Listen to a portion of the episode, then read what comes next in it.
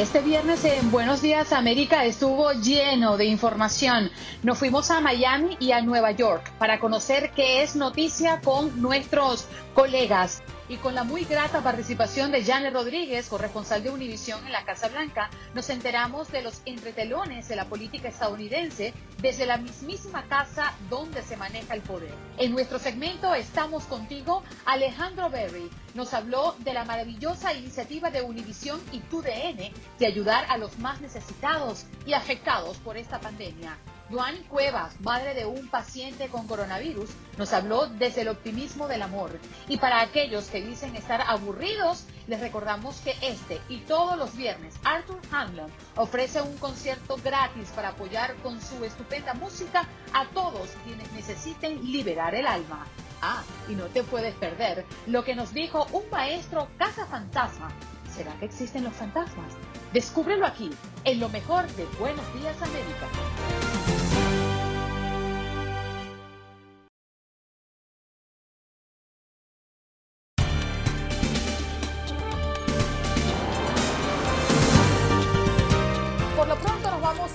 York. Sí, señor, porque Germán Darío Arce está con nosotros, periodista desde la Gran Manzana. ¿Cómo estás, Germán? Qué bonito tenerte nuevamente por acá. Adelante. Buenos días, América. Andreina, muy buenos días. A mí también me encanta escucharte y darles eh, un saludo y mucha fuerza positiva para todos los eh, oyentes que a esta hora están con nosotros. Noticias de New York y New Jersey del área triestatal. Los gobernantes de New York y New Jersey tienen muchas presiones por estos días, por todo lo que está sucediendo en el mundo y por reabrir por fases en New York. Se autorizan algunas actividades del norte del estado y se tiene previsto, Andreina, que para mediados de junio se vaya consolidando en su totalidad esta primera fase de reactivación económica. Por New Jersey se flexibilizan más algunas medidas y es muy probable que en un par de semanas se inicie la segunda etapa de reapertura.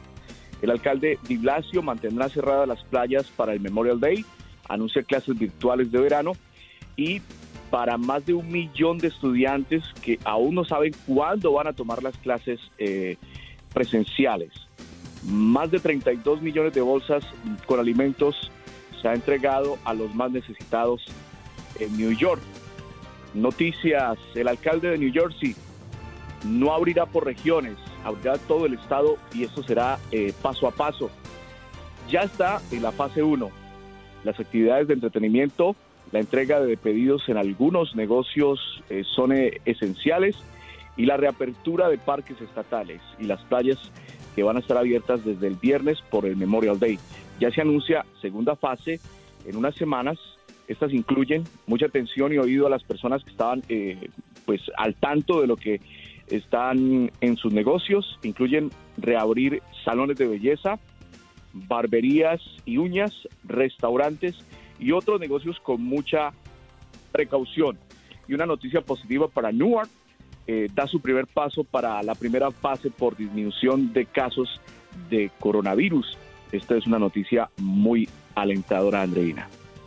Oye, eh, Germán, ¿qué, tienes por allí con referencia al propio día de Memorial Day para el próximo lunes? Para los que todavía están un poco desubicados como yo, ayer me volvieron a recordar que el lunes es Memorial Day y a uno se le pasan los días y no saben qué día vive. Pero ¿se tiene alguna información con referencia a la apertura, a, la disposición de algunos espacios abiertos para actos eh, conmemorativos a este día allí en Nueva York o en New Jersey?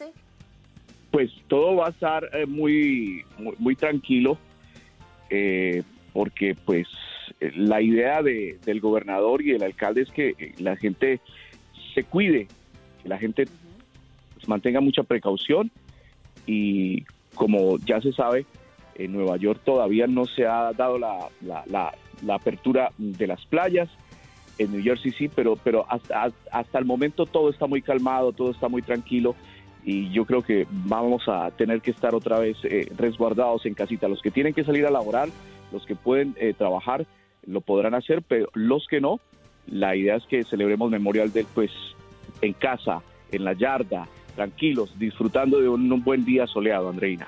Oye, Germán, y la gente anda como muy ansiosa porque se abran las playas y, yo no sé, la verdad es que hay como una angustia por esto. ¿Tú cómo, cómo crees que están ansiando las personas eh, que viven y residen allí en Nueva York y New Jersey la apertura de las playas? Mira, eh, en el Bajo Manhattan eh, estuvieron este fin de semana o el pasado fin de semana, dieron una, una apertura preinicial para los bares y los restaurantes y por este comportamiento inadecuado de algunas personas que se toman unos tragos, eh, se les olvida lo que estamos viviendo y debido a eso pues eh, han tenido mucha prevención. Lo mismo pasa en las playas.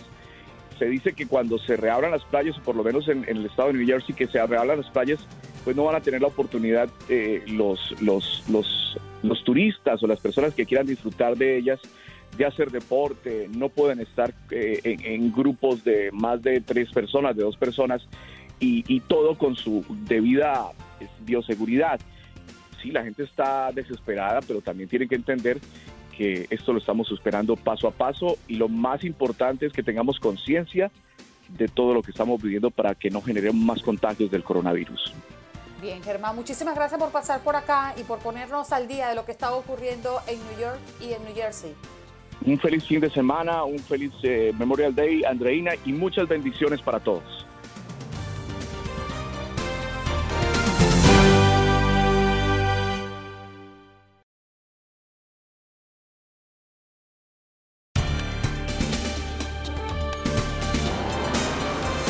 Bueno, nos quedamos en Miami. Estábamos escuchando un trabajo eh, bien completo de Rainier Anciani sobre el Aeropuerto Internacional de Miami, pero como siempre a esta hora tenemos a Jorge Hernández, periodista de Univisión 23. ¿Cómo estás, colega? Buenos días. Mi amiga, yo estoy bailando aquí la música de Andy Montañez. A mí me encanta la música de Andy, la Universidad de la Salsa. Imagínate, el gran combo de Puerto Rico. Qué bueno. Tú eres salsero, un Viernes, un viernes bailando salsita. ¿Cómo estás tú, Andrei? Sí, señor. Bueno, estamos aquí un poquito preocupados. Ya habíamos escuchado un avance en el amanecer junto contigo de un menor secuestrado. ¿Qué ha pasado? ¿Qué información tenemos?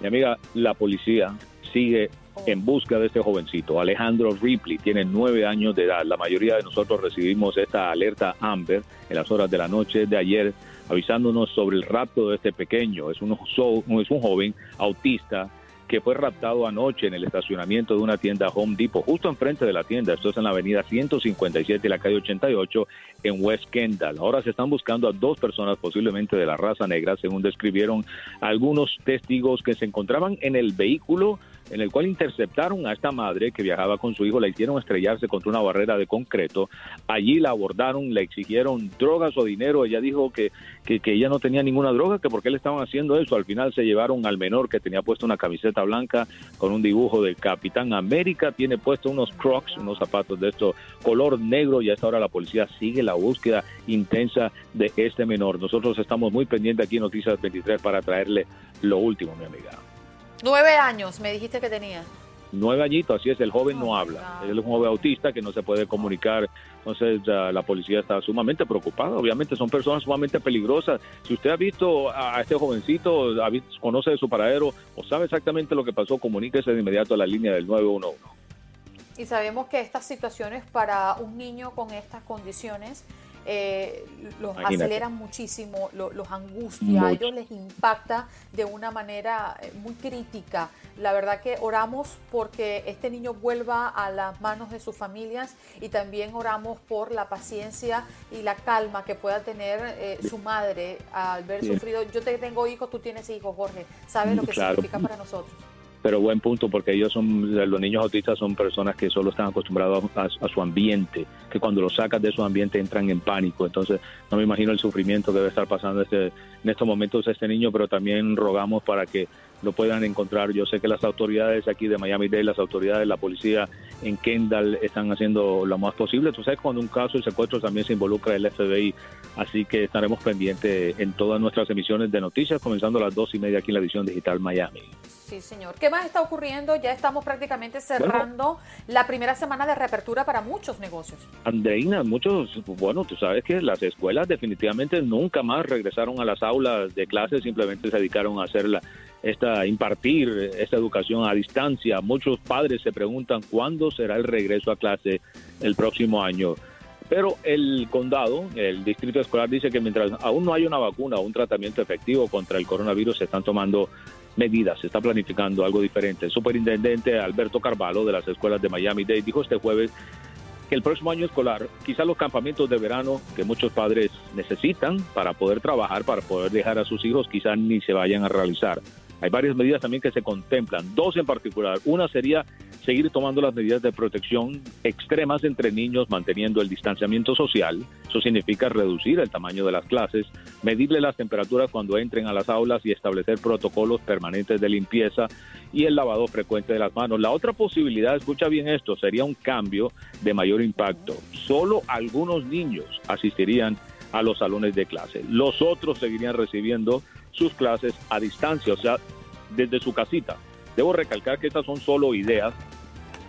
El superintendente está realizando en estos momentos un estudio con los padres de familia y durante este verano vamos a esperar una decisión definitiva. También te cuento que el sitio de pruebas de coronavirus que atiende estudiantes y profesores de aquí cerró este jueves, Andreina, para ser desinfectado porque resulta que un miembro asintomático del equipo que realiza las pruebas resultó positivo al coronavirus. Este sitio abrió el pasado 8 de abril y ha evaluado en total a unos 10 mil pacientes, así que pendiente. También tú sabes que hay muchos, muchos cubanos que se han quedado varados aquí dentro de Estados Unidos durante esta pandemia, al igual que estadounidenses en Cuba. Ahora la aerolínea World Atlantic va a realizar dos vuelos charters del día de hoy partiendo de Miami a La Habana para que los ciudadanos de ese país que están varados aquí puedan regresar a la isla. Esto lo informó la Embajada de Cuba en Washington y los vuelos partirían hoy a las 10 de la mañana y otro a las 2 y media de la tarde. Jorgito, gracias por pasar por Buenos Días América todos los días y mantenernos informados de lo que está pasando en el sur de la Florida. No, gracias a ti. Tú sabes, la próxima semana me voy de unas pequeñas vacaciones y les deseo la mejor de las suertes y salud. Saludos a todos tus radio escuchas, de verdad. Seguro, gracias Jorge Hernández. Pues con la información, feliz descanso para usted, colega, y recuerden que es la información reciente de lo que está pasando en el sur de la Florida y para los que nos escuchan especialmente a través de la WVA, la 1140 AM.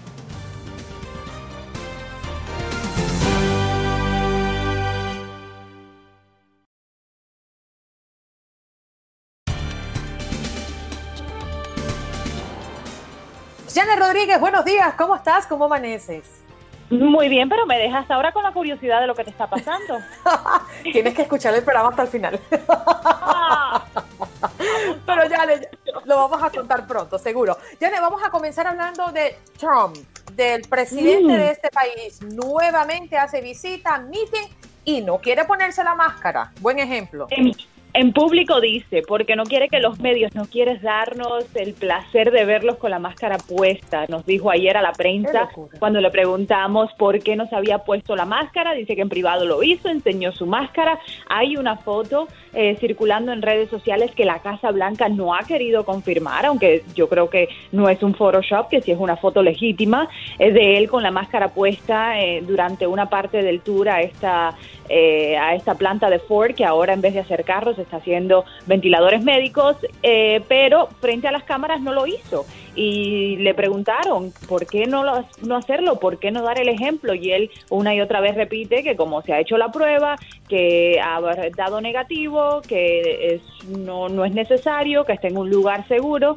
Así que nada, seguimos en las mismas con el presidente que no se quiere poner la máscara. Janet, y a efectos de su visita a Ford, eh, ¿cuál es el saldo que debemos destacar de, de esta nueva aparición del presidente allí? Eh, pues mira, la verdad que es un estado que va a ser crítico en las elecciones. Eh, nuevamente, aunque el presidente no está haciendo mitines eh, con su base, está yendo, visitando estados. Pensilvania visitó, visitó Arizona, ahora va Michigan, que van a ser muy claves en noviembre y que le están permitiendo la oportunidad de juntar la pandemia con la política para, para hacer campaña. Eso, eso es lo que es. Oye, por cierto, Janet, estábamos ayer mencionando el tema Venezuela acá en Buenos Días América y a propósito de un tweet que tú publicaste, eh, vino el tema, ¿no? Y, yo lo leí al aire, el tweet que tú colocaste sobre una conversación con líderes eh, de la región eh, hablando de una manifestación que ha tenido el presidente. ¿Cómo está el tema Venezuela? Que se ha dicho esta semana fue contundente la noticia de la salida de DirecTV en Venezuela y un poco pues todavía eh, es, ese ambiente de que Estados Unidos aún no hace algo porque Venezuela cambie de rumbo como si fuese responsabilidad únicamente de los Estados Unidos. Pero quiero saber tu opinión. Claro, mira, eso se dio y te cuento el contexto. Hubo una llamada el miércoles con líderes latinos, eh, miembros de la comunidad. Fue una llamada donde no se eh, permitió la participación de la prensa. De alguna manera estuvimos presentes porque tenemos nuestras fuentes, eh, obtuvimos el audio de la llamada y una persona, una mujer venezolana, admirante que apoya al presidente, le preguntó ¿Qué se está haciendo sobre Venezuela? Denos una actualización. En primera instancia, el presidente no quiso contestar, eh, le evadió la pregunta, ella le volvió a preguntar, insistiéndole, y ahí fue cuando él dijo que bueno, que, los tienen rodeados, más de, lo que uno se imagina, pero que ellos lo saben, y que lo que sí quiso insistir es que se está, dice él, que está llegando la ayuda humanitaria y que hay que ayudar en, durante esta pandemia a a Venezuela, que están tratando de llevar comida, eh, eh, agua y también suministros médicos, pero no quiso contestar mucho más allá, mucho más allá. Y yo también hace ya unos días le había preguntado al presidente sobre, sobre Venezuela, tampoco me quiso contestar. Hay un poco de hermetismo en estos días sobre el tema Venezuela. No se ha dicho que se está haciendo sobre estos buques iraníes que están rodeando ya el país para llevar petróleo al país que, que tanto lo necesita. Entonces, por una parte, él dice que, está rodeado, por otra, la, verdad es que no se está contestando con claridad, sobre todo eh, en el círculo de, seguridad nacional, que es los que llevan el tema de Venezuela, y el secretario de Estado Pompeo.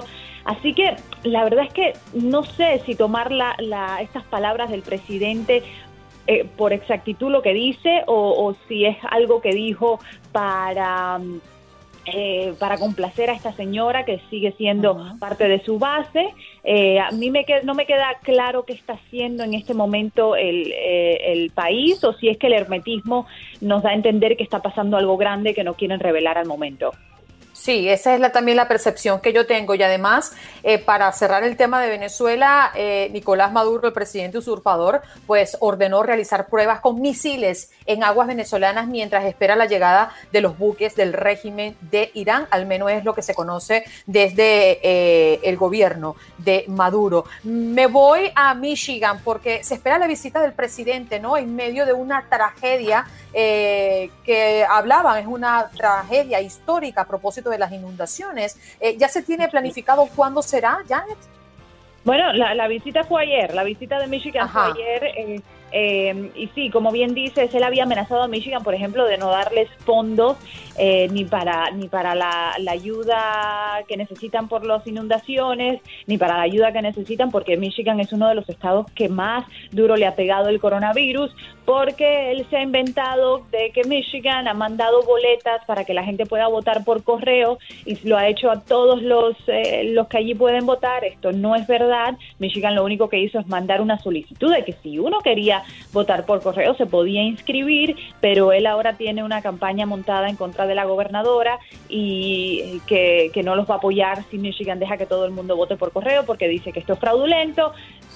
el estudios tras estudio ha comprobado que votar por correo no lleva fraudes, entonces hay una lucha política entre el presidente y la gobernadora demócrata allí, pero, pero la verdad es que al final la Casa Blanca aprobó una emergencia, una declaración de emergencia que va a dar fondos al Estado. Sí, y además eh, todos muy atentos a lo que podría ser una segunda ayuda, una propuesta de los demócratas, pero sabemos que esto, la probabilidad es que no se dé, Janet. Eh, la probabilidad es que no se dé como quieren los demócratas. Ese es el problema. Los demócratas quieren una gran cantidad de dinero, estamos hablando de 13 millones de millones de dólares. El presidente dice que no, que eso es mucho y que no eh, tiene nada que ver con lo que él quiere y sus prioridades, que no son las prioridades demócratas. Él quisiera ver recortes, por ejemplo, en los eh, impuestos que pagamos en nuestros eh, cheques que nos cobran, que nos cobra el gobierno estos impuestos, que le llaman payroll tax en inglés, y otras cosas que tampoco tienen que ver con la pandemia. Entonces va a haber una discusión muy muy fuerte entre ambos partidos, pero yo creo que sí va a haber un quinto paquete de ayuda. ¿Cuán generoso va a ser? Esa todavía es la gran pregunta. Adelante, Juan Carlos. Mi querida Andreina, es que como no he estado escuchando, como no había podido escuchar nada, no sé de qué estaba hablando Janet, no, estoy por instrumentos. Yo te cuento yo, yo, yo, yo, a Janet le preguntaría si cree en fantasmas o no, porque es la pregunta que le estamos haciendo a nuestros oyentes. Pues, la, semana pasada me preguntaste si quería un segundo marido. Hoy que si creo un fantasma, en fantasma. No, es que, es que Janet, estamos tratando de tener eh, una, una temática diferente los viernes. Los viernes queremos venir con un tema distinto a la política, distinto a la economía, distinto a la religión, distinto a todas estas cosas. Me como para tratar de que marquemos una diferencia los viernes. y el tema del día de hoy es precisamente, ¿usted cree en fantasmas? ¿Cree en este tipo de apariciones, de energías, de espíritus? Dele el nombre que quiera a lo mejor otro marido fantasma no me vendría mal, pero eh, ¿tú, crees que, ¿tú crees que el presidente habrá visto fantasmas ahora que se está tomando la hidroxicloroquina? Esa yo creo que es una buena pregunta para hacerle a la Casa Blanca hablando de fantasmas. Hoy dice que es su último día en este régimen eh, médico que se auto recetó. Entonces habría que preguntarle si, si él cree en fantasmas y si vio algún fantasma durante estos 15 días que se estuvo tomando la medicina como medida preventiva, dice, para no para que no le diera el virus. Pero ya, ya, fuera, fuera de broma, ¿tú crees en fantasmas? ¿Se te ha parecido alguno en alguna oportunidad, Janet? No, ninguno. y no, no, creo en fantasmas tampoco. No. Oiga, y el dicho en Colombia, en Colombia hay un dicho, no sé si ustedes lo han escuchado alguna vez, dicen, no hay que creer en brujas, pero que las hay, las hay. Sí, en Venezuela dicen de que vuelan, vuelan. Sí, sí, sí, seguro. y, y uno no lo cree, pero no, le, no, no juega con eso tampoco, ¿verdad? Sí, bueno, exactamente. Y la mayoría de nuestros oyentes que han opinado hoy a través del 1833-867-2346 dicen que sí creen. algunos se les ha parecido y le han jalado las patas. Hay otros que no han tenido experiencia cercana con fantasmas ya. Bueno, qué bien, qué bien, qué bien. ya nos te despedimos. Se nos acabó el tiempo en este segmento. Siempre agradecidos por tenerte todos los viernes. Un abrazo, nos vemos el viernes que viene. Sí, señor, con otra pregunta atrevida de Juan Carlos. Ay, qué pena con Janet. Ah, ah, Juan ah, Carlos. ahora es Juan Carlos. claro, ¿cómo le vas a preguntar si quiere un segundo marido? La semana pasada yo no me enteré de eso. Yo no le pregunté si tenía, si, si tenía o si quería un segundo marido. La pregunta del día hace ocho días era si ustedes estaban de acuerdo en la poligamia, en la posibilidad de tener dos o, más parejas, porque en Utah aprobaron, eh, eh, aprobaron no, despenalizaron el tema de tener dos o más parejas. Entonces, la poligamia dejó de ser un delito grave a convertirse en una falta menor. No le des tanta vuelta. Esa pregunta en español es tú tendrías un segundo marido. Ay, Dios mío, qué pena con Janet. ¿Qué va a pensar de nosotros? No voy a preguntarle a usted porque sé que Jorge Antonio está escuchando. No responderé a la pregunta.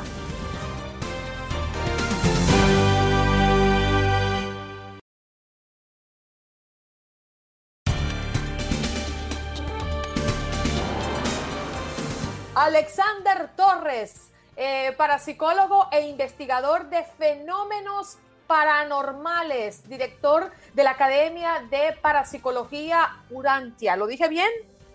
Alexander, buenos días. Hola, buenos días, Alexander. ¿Sí fue bien pronunciado el nombre de, el, nombre de lo que hacen por Andreina? Así es, así es. Academia de Parapsicología Urantia, sí señor. Y eh, parapsicólogo e investigador de fenómenos paranormales permítame antes de que entre Andreina, yo le, le, volteo la cosa para ponerlo más claro.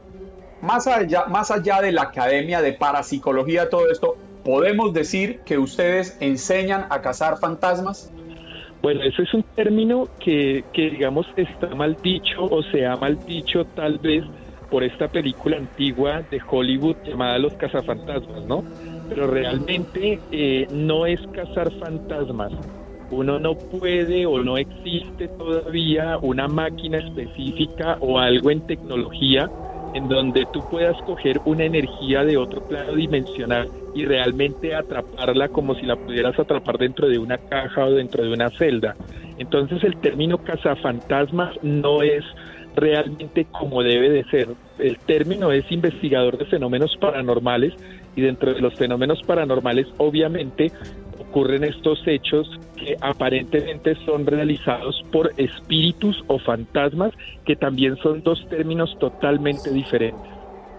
Alexander, en esta práctica de investigador, ¿con qué te has encontrado y, y, cómo es realmente en la práctica para que las personas entiendan entonces? Bueno, mira, dentro de la práctica de la investigación, lo que nosotros buscamos es dar o intentar dar una respuesta a un fenómeno inexplicable, algo que la ciencia realmente no ha podido definir, no le ha podido dar una causa o una respuesta alguna. Dentro de esto está fenómenos como lo que conocemos comúnmente como poltergeist, donde se mueven objetos inanimados sin alguna causa real o física, ¿cierto? El contacto con, con voces extrañas con siluetas que aparecen eh, en ocasiones incluso con aquellas personas que dicen o que sienten que son otra persona, que cambian su carácter, su forma de ser, su físico, que un aparente espíritu entra dentro de su cuerpo, o en lugares donde por algún motivo hay algún tipo de entierro de algún tesoro o entierros de lo que conocemos como magia o brujería o hechicería y empiezan a ocurrir también este tipo de fenómenos con apariciones espectrales de distintas formas. Óigame, Alexander, usted habla, usted habla de las personas que mueven, que mueven objetos, perdón, de, de cómo se mueven objetos de forma extraña. ¿No podría suceder que aquellas personas que tienen la cualidad de la telequinesis, que es real y comprobada, personas que pueden mover objetos sin, sin tocarlos, eh, lo estén haciendo sin saberlo y se lo adjudiquen a fantasmas, a espíritus, a energías? Claro que sí, y en un gran porcentaje se ha encontrado el resultado, sobre todo en personas muy jóvenes y en personas que están en la etapa de la juventud o de la adolescencia, ¿cierto? De, la, de los 10, 11, 12 años hasta los 16, 17, que por alguna circunstancia desarrollan muy fuerte este don, como lo es la telepatía o la telequinesis, y ni siquiera ellos mismos lo saben. Y al estar en algún tipo de presión en esta época de adolescencia, por intermedio de este don empiezan a hacer que los objetos se muevan de alguna forma. Y en muchas ocasiones efectivamente se le ha echado la culpa o se le ha culpado a la energía de espíritus o fantasmas. Lo que pasa es que precisamente en la investigación de este tipo de casos tú tienes que hacer un proceso de muchas cosas. Una investigación real de fenómenos paranormales te puede abarcar semanas, meses, eh, años incluso, porque tú tienes que indagar todo lo que habita en la casa, todo lo que sucede, que pasen por exámenes incluso médicos, psicológicos, psíquicos.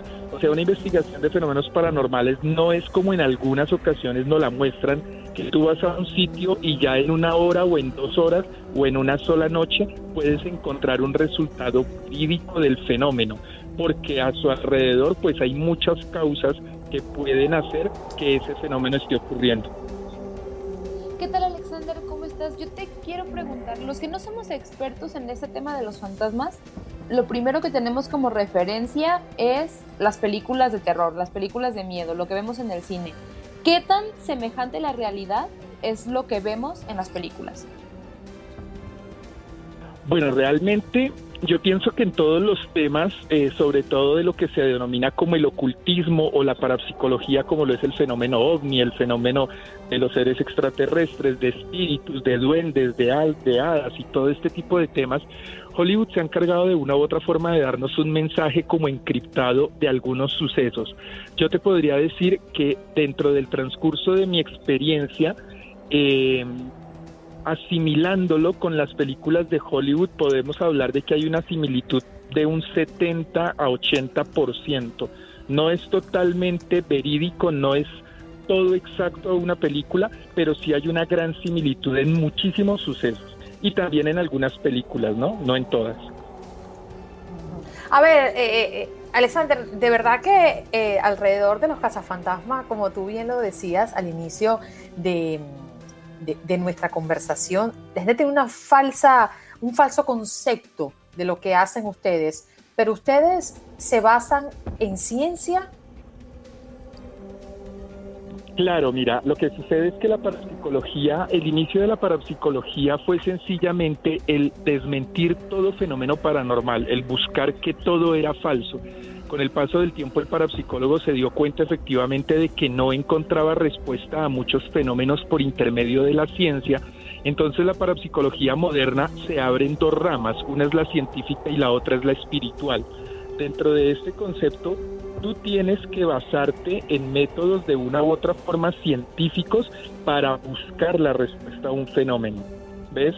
Hoy en día se han creado equipos de detección de, energía electromagnética que si tú lo sabes utilizar realmente, ellos te pueden brindar un resultado de un 70-80% de efectividad de la existencia de otros planos y de otros seres energéticos. ¿A qué me refiero? Que tú debes de verificar en un lugar en donde no tengas corriente eléctrica, donde no tengas contacto con energía electromagnética muy cercana y si estos equipos se activan puede llegar a ser que es un espíritu fantasma.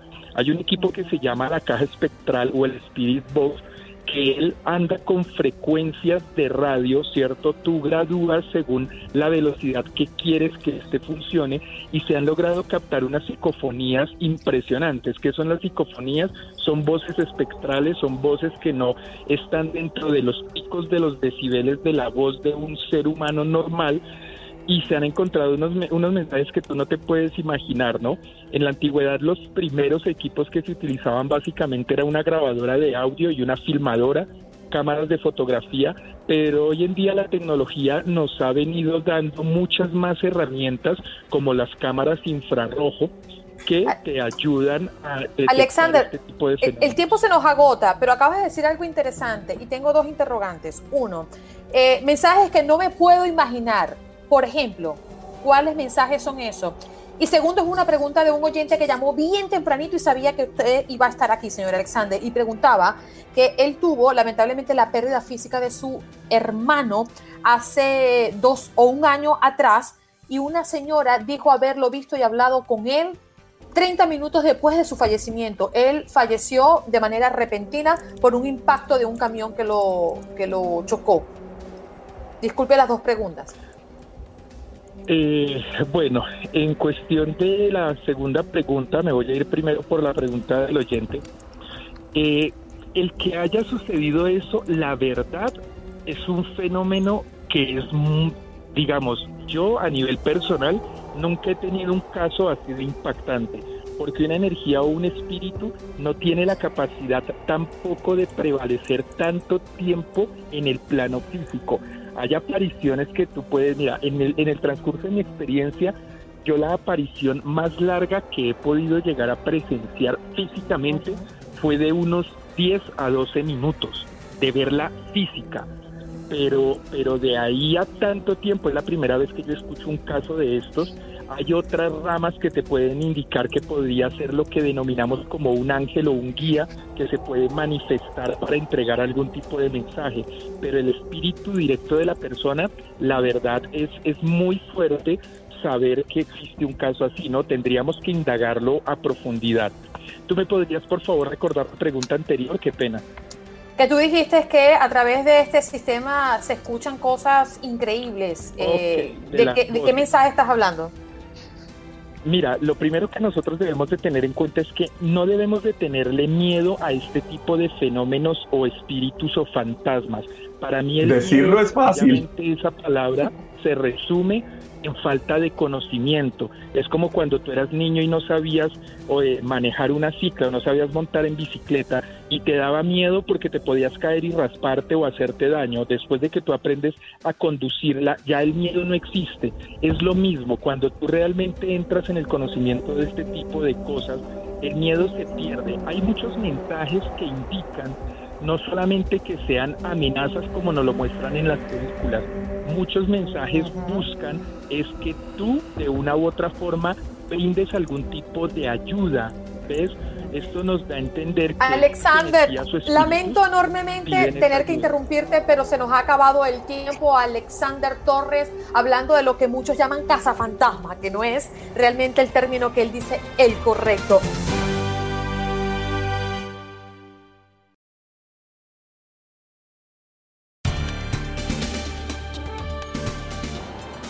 Bueno, nos vamos con nuestro próximo invitado, bueno, que realmente no es un invitado, es parte de la familia. Alejandro Perry, presentador de TUDN. ¿Cómo estás, Ale? Bienvenido Buenos Días, América. Muy buenos días para todos. Muchas gracias por invitarme. Aquí estoy a sus órdenes. Muy eh, pues contento y muy ilusionado con esta campaña que hemos eh, montado para pues ayudar a los, a los hispanos que que más eh, necesitados están derivado de esta de esta pandemia del COVID-19, pero aquí estamos con el gusto de siempre.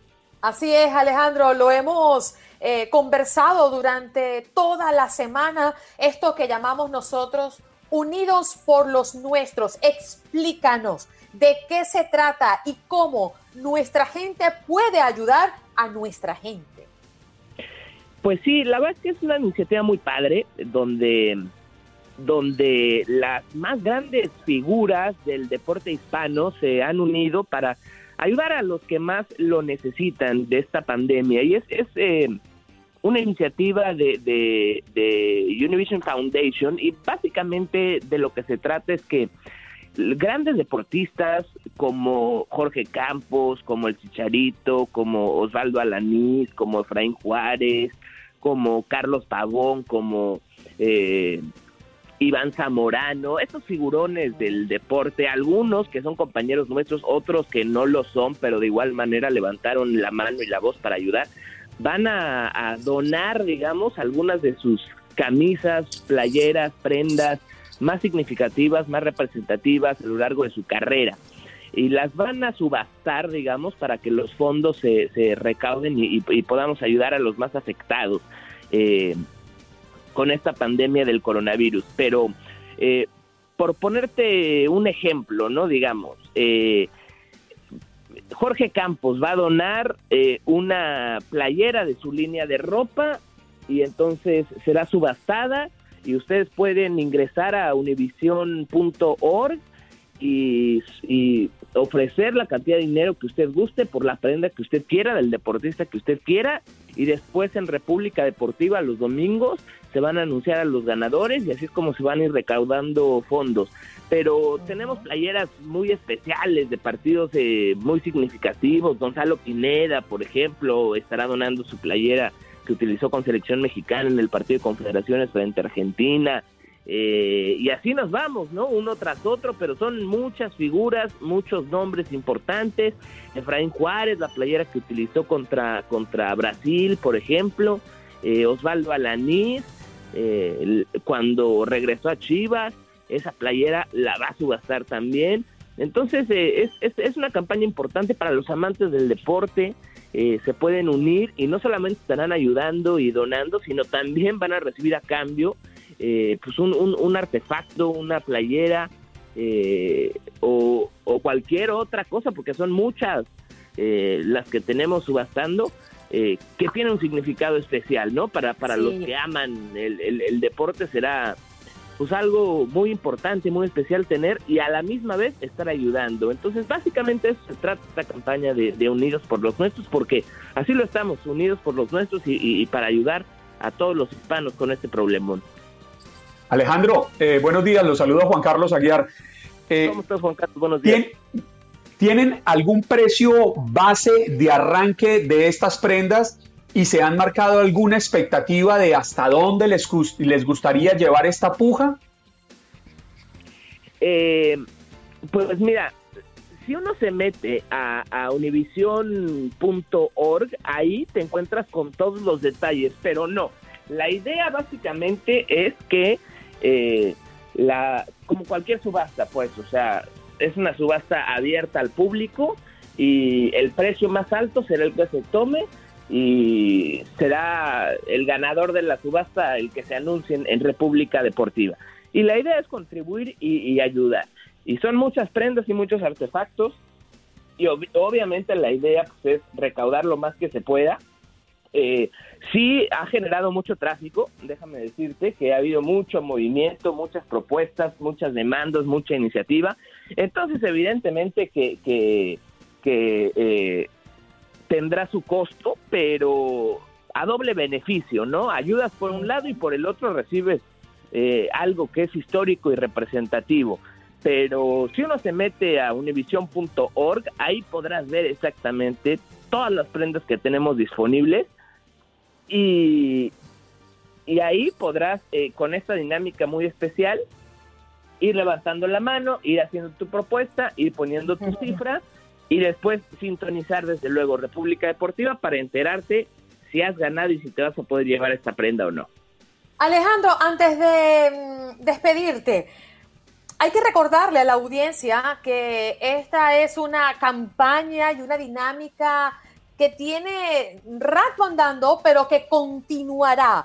¿Tienen fecha de vigencia o, esto va para largo? Eh, bueno, esta es una, una iniciativa que sí, como bien dices, ya tiene rato y hemos estado colaborando y ayudando en diferentes crisis humanitarias que han afectado y que han pegado fuerte en la comunidad hispana. Desde luego que, que ahora en esta ocasión pues lo hemos enfocado para los afectados con el con el eh, COVID-19.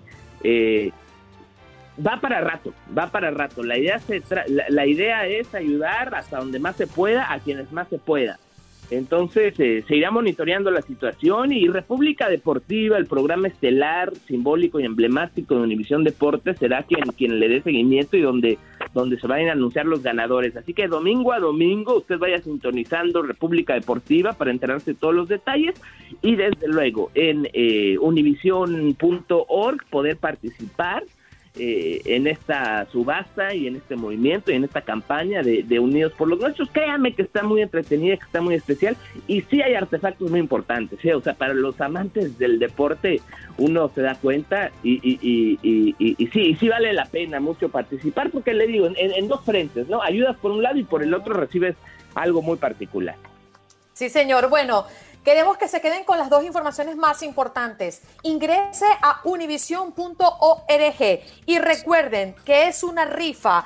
Entre los que donen reciben boletos para las teachers. Qué alegría saber que nosotros nos ayudamos como comunidad y como hispanos. Ale, gracias por estar con nosotros.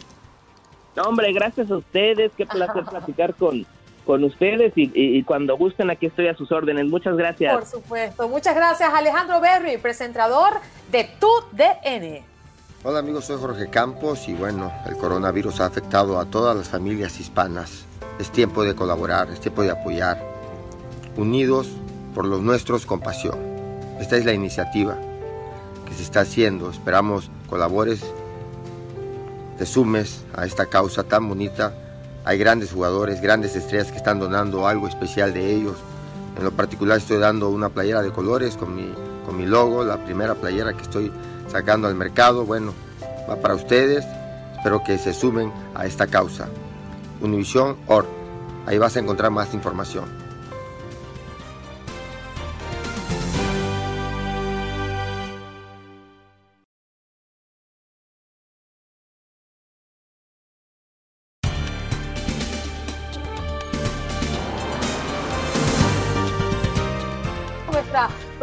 Invitada, una historia que particularmente me conmovió mucho, me llegó al corazón después de verla a través de Noticias Univisión y hoy traemos, sí señor, eh, de verdad eh, hay cosas y milagros, hay cosas increíbles que nos pasan y una muestra de ello es la madre de un paciente de COVID-19 que trae este mensaje de aliento en nuestro segmento en positivo, porque queremos hablar en positivo, porque queremos transmitirles a ustedes con el ejemplo que sí se puede que hay que tener fe y que hay que enfocarse en eso que todos deseamos. Y esta madre, esta mujer de la que estoy hablando, Joanny Cuevas, eh, le ha rezado tanto, tanto y ha manifestado tanto su fe que ha causado que su hijo logre cosas que ni siquiera científicamente habían planteado. Eh, Joanny Cuevas, gracias por estar con nosotros. Qué bonito tenerte y que puedas compartir con nuestra audiencia lo que te ha sucedido y lo que te sigue sucediendo.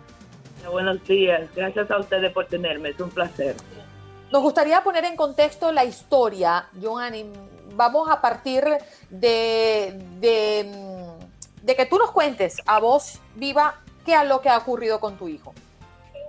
Ok, desde algún principio, hace tres años, a mi hijo lo encontraron inconsciente en su carro eh, a una esquina, a un bloque del hospital East Orange Hospital en East Orange.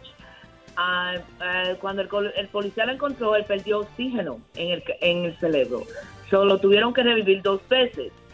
Um, sí, mi hijo tiene el lo que es narco, um, um, ese, um, he's um, I'm sorry. Okay. Él es narcoléctico, que él se queda dormido en cualquier lugar y se le para el corazón, puede, si el carro estaba cerrado, so perdió oxígeno en el cerebro. Uh, lo revivieron los de dos veces. Um, ya los médicos estaban dados por vencidos. So, cuando yo llegué, me dijeron tenemos que inducir el coma para que él se relaje y pueda um, relajarse, que pueda que pueda mantenerse estable. Digo, no hay problema. Entonces, um, duró cuando vinieron me dijeron no eh, tenemos, tiene que decidir qué vas a hacer. yo no, yo no voy a desconectar. Ustedes inducieron el coma, no fue que él entró en coma. Aquí Dios es el doctor, no ustedes. Aquí Dios es el que tiene el control. So, como a los tres días me dijeron, oh, le vamos a poner un take, um, le vamos a poner un feeding tube. Y I oh, hay improvement. Eh, ya como a la otra semana ya mi hijo lo mandaron para el nursery home, pero estaba en induced coma en una máquina. So, cuando llegó al nursery home, yo me quedé ahí día y noche, yo no me moví del lado de mi hijo, eh, hablando con mi hijo, diciéndole, tú eres fuerte, papi, tú puedes con esto, tú no estás solo, estamos juntos en esta lucha, Dios está con nosotros. Um, mi hijo ya comenzaron a winning off the machine. Ya mi hijo en un año ya estaba fuera de la máquina. Ok, entonces ya como al, año y medio, ya mi hijo estaba haciendo movement porque yo le estaba dando la terapia. Eh, yo me involucré en todo lo que era, eh, todo lo que es el KEA de él. Yo me involucré en todo. Yo, yo hago eh, todo. Todo lo que hacen las enfermeras, las CNA, um, los terapistas, todo. Entonces, um, yo comenzaba y le hablaba y le rezaba. Um, yo le ponía a él a Joe Austin. Um, ponía eh, a Yesenia Ten. Le dice, papi, come on, vamos a esta lucha. Esta lucha es de nosotros y tenemos que vencerla. Eh, Dios está con nosotros, no perdemos la fe. La fe mía siempre ha sido más fuerte y fuerte y fuerte. Entonces, allá como en diciembre, ya mi hijo estaba sin el trade ese fue mi regalo de Christmas. Que ya le quitaron todo el tubo, estaba sin el tray, estaba respirando por él mismo. Él me hace movimiento con los ojos, me responde con los ojos. Me, me, yo le digo a él, muéveme las piernas, él me la mueve, que hasta tengo video. Um, tengo bastante video con él. Um, siempre hacemos video live, diciéndole a la gente que sí que se puede.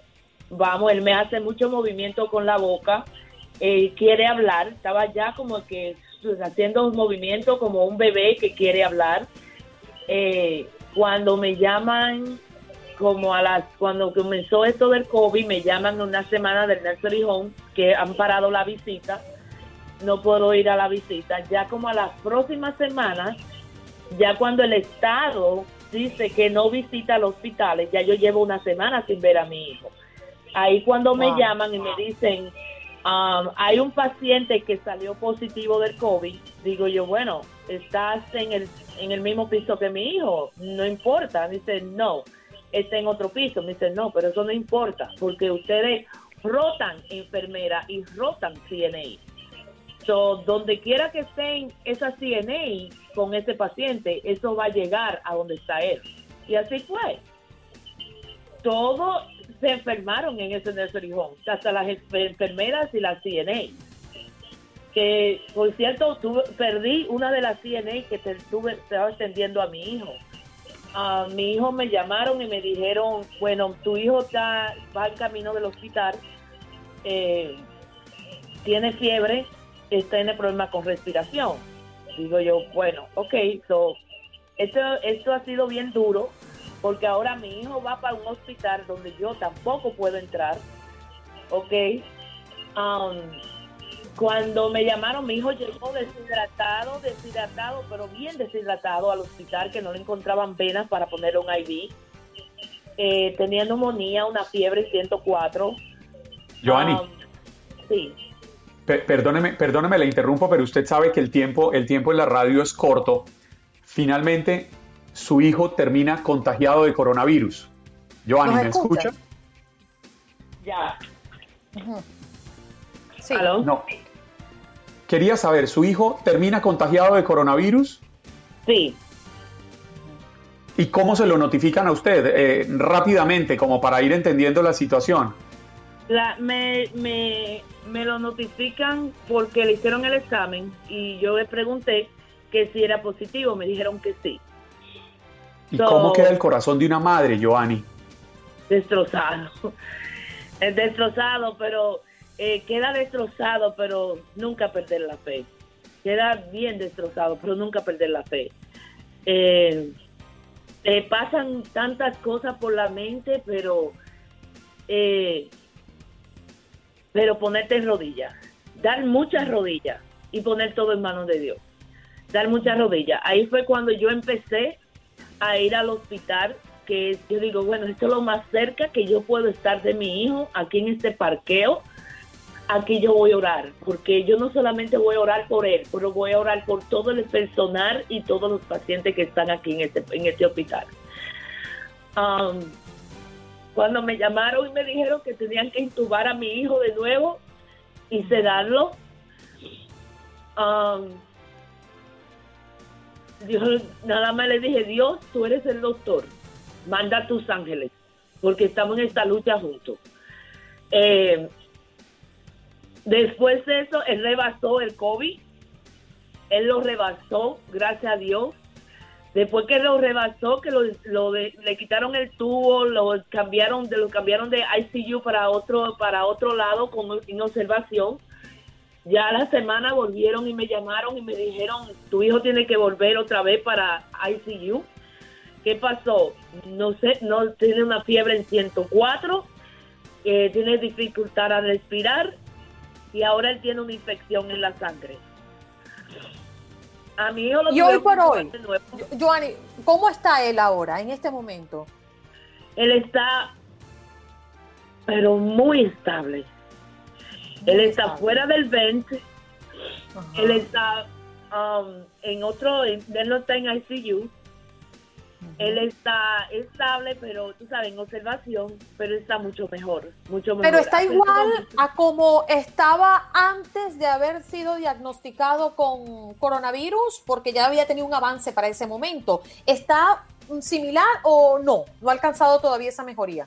Bueno, no te sé decir porque yo tengo 10 semanas sin ver a mi hijo.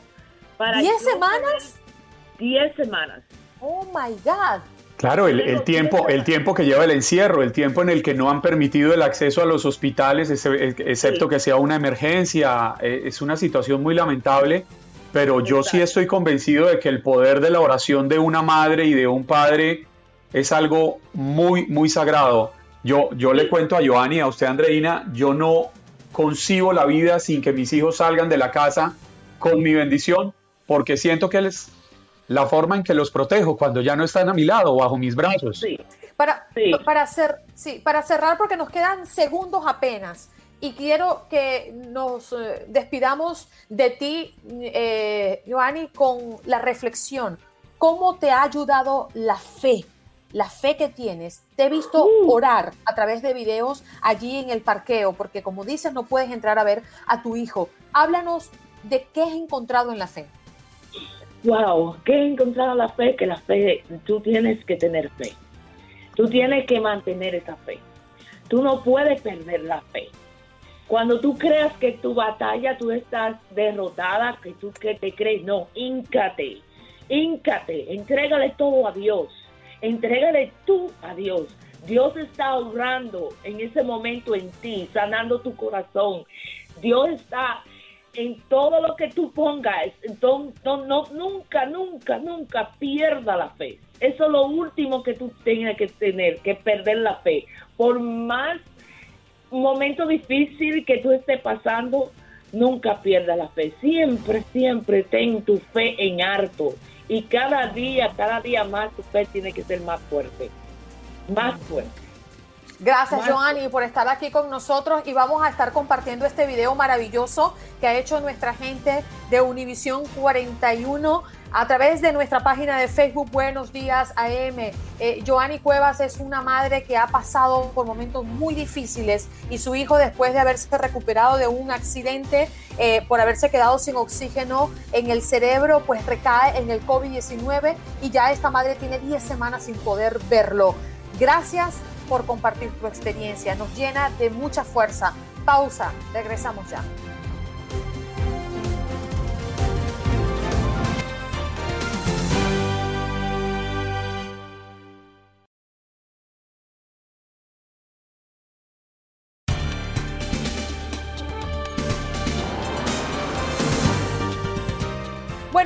Con nuestro próximo invitado porque hay que ponerle música. La música te llena el alma y esto te hace sentir viva, al menos para mí, ¿no?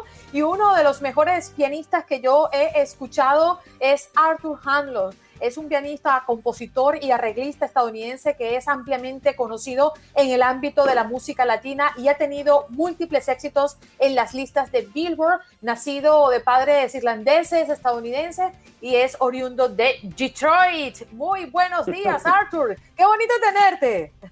Hola, ¿cómo estás? ¿Todo bien? Muy bien, aquí súper ilusionados porque entendemos que tienes concierto todos los viernes. Háblanos. Así es, cuando empezó toda esta locura, hace siete semanas, yo estaba pensando, ¿qué hago yo? Yo no soy médico, yo soy músico, ¿qué hago yo para ayudar a la gente, para animar a la gente? Entonces me ocurrió que, ¿qué tal si hago un concierto todos los viernes, un happy hour, que se llama Happy Hour Piano Chill? Y empecé así, súper sencillo, en mi casa con, con Facebook Live, y empezamos como 2.000, 3.000 views, y ahora rutinariamente es como 100.000 150 mil personas. Y es como una locura y, chéverísimo, muy lindo porque la gente está conectado conmigo, toco mi piano y la gente eh, escribe, Arthur, toca eso, por favor, me, encanta eso, mi mamá le, encanta esta canción y, es una cosa para animar a la gente, ¿no? Porque en esos momentos tenemos que mantenernos positivos. Óigame, Arthur, permítame salirme 30 segunditos del tema de la música y hacerle una pregunta personal. ¿De dónde una persona hija de padres irlandeses estadounidenses termina hablando un español también? pues mi historia es un poco raro. Sí, mis papás emigraron uh, de Irlanda, Irlanda a Detroit. Yo crecí con una pasión por piano toda mi vida, pero mis papás me dicen, ok, si estás serio, tienes que ir donde, donde, donde están los mejores. Tienes que ir a Nueva York. Entonces yo fui, me fui a Nueva York a Manhattan School of Music, eh, que queda súper arriba en el lado de Spanish Harlem, Morningside Heights. Y yo estaba lo que mis papás no sabían es que el barrio es como lleno de, de 100% latino, barrios de boricuas, de dominicanos, de colombianos. Y como pianista, compositor joven, fue imposible para mí no escuchar la bachata, el merengue, salsa, esta música en esta época que, que estaba saliendo del barrio y esa experiencia cambió totalmente la dirección de mi carrera. Mm, Arthur, em, para los artistas, eh, igual que para muchas personas, eh, ha sido difícil mantener mm, eh, la dinámica ¿no? dentro de su plano laboral. no ha sido para nosotros, nosotros hemos tenido más trabajo, pero somos como sector atípico, ¿no? Como igual la salud que ha tenido el trabajo esencial para salir de esta pandemia cómo se recrean ¿no? los artistas como tú eh, usando las redes sociales, pero ¿qué es lo que más le afecta a un artista cuando no tiene el contacto directo con la gente? es una buena, muy buena pregunta. Es que nosotros estamos siempre en aviones ah, tocando para la gente, abrazando a la gente con la música. Y eso es la parte más difícil. Sí, ah, estamos separados, pero juntos por la música. Pero para mí, lo que extraño mucho es, el, contacto directo con, con, la gente. Y claro que estos sociales me ayudan muchísimo también para animarme, para tocar para la gente uh, todos los viernes. Em, pero eso sí, y ayer estaba hablando con mi gran amigo Fonseca. Eh, él está haciendo igual, que nos falta, nos extraño, eh, extrañamos eso, eso, contacto personal con la gente. Fonseca de Te Traigo Flores. Exacto. Oiga, pero usted está bien de amigos. Ah, gracias. Pues, pues, ah, el año pasado ya grabé, hice una colaboración, colaboración con Fonseca eh, que se llama Si tú te vas. Eh, Oígame, Arthur. ¿Y de pronto tiene el piano ahí al lado suyo? Estoy aquí justamente en mi estudio con mi, piano. Permítame, permítame usar una, un, calificativo muy colombiano y lo hago con admiración, respeto y cariño. Hermano, láncese unas notas. Eh, de, algo, de de Colombia. Hágale. Venga. Bueno, fíjate, la primera vez que fui a Colombia, yo fui a un restaurante que se llama Cali Viejo, donde un grupo, un artista estaba tocando una canción increíble de música folclórica de Colombia. Y, pero me impactó tanto que, que yo grabé mi propia versión. Eh, voy a tocar un poco de eso. es una canción, no sé, folclórico de Colombia que tiene como 100 años, pero me encanta. Y se llama Vino Tinto. A ver.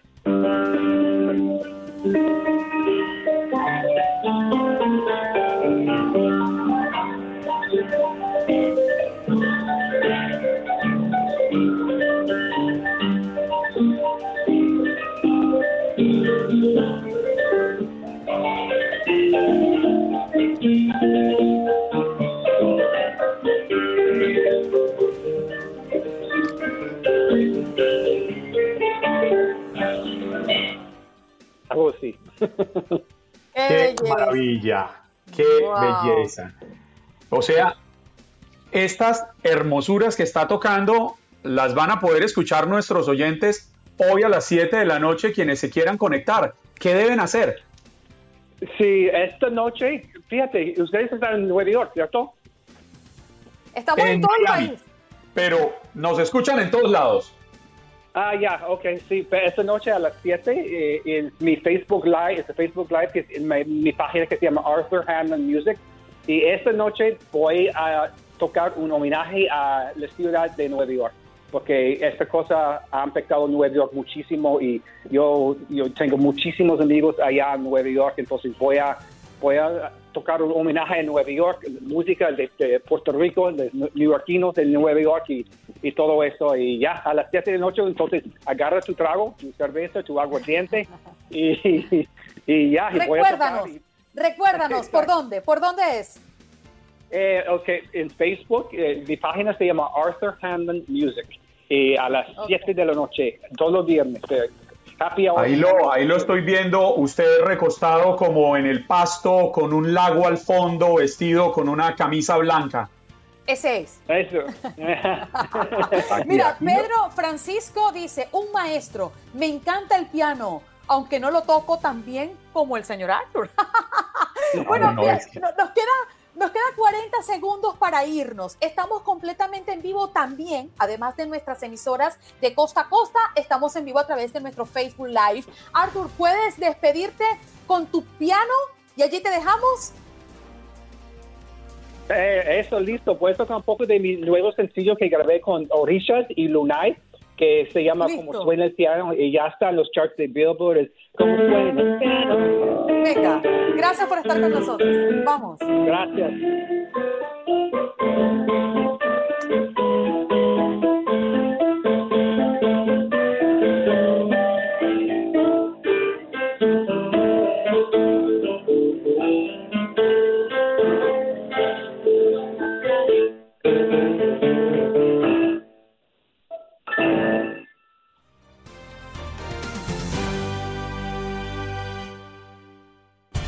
Has escuchado el podcast de Buenos Días América. Gracias por preferirnos y no olvides compartirlo.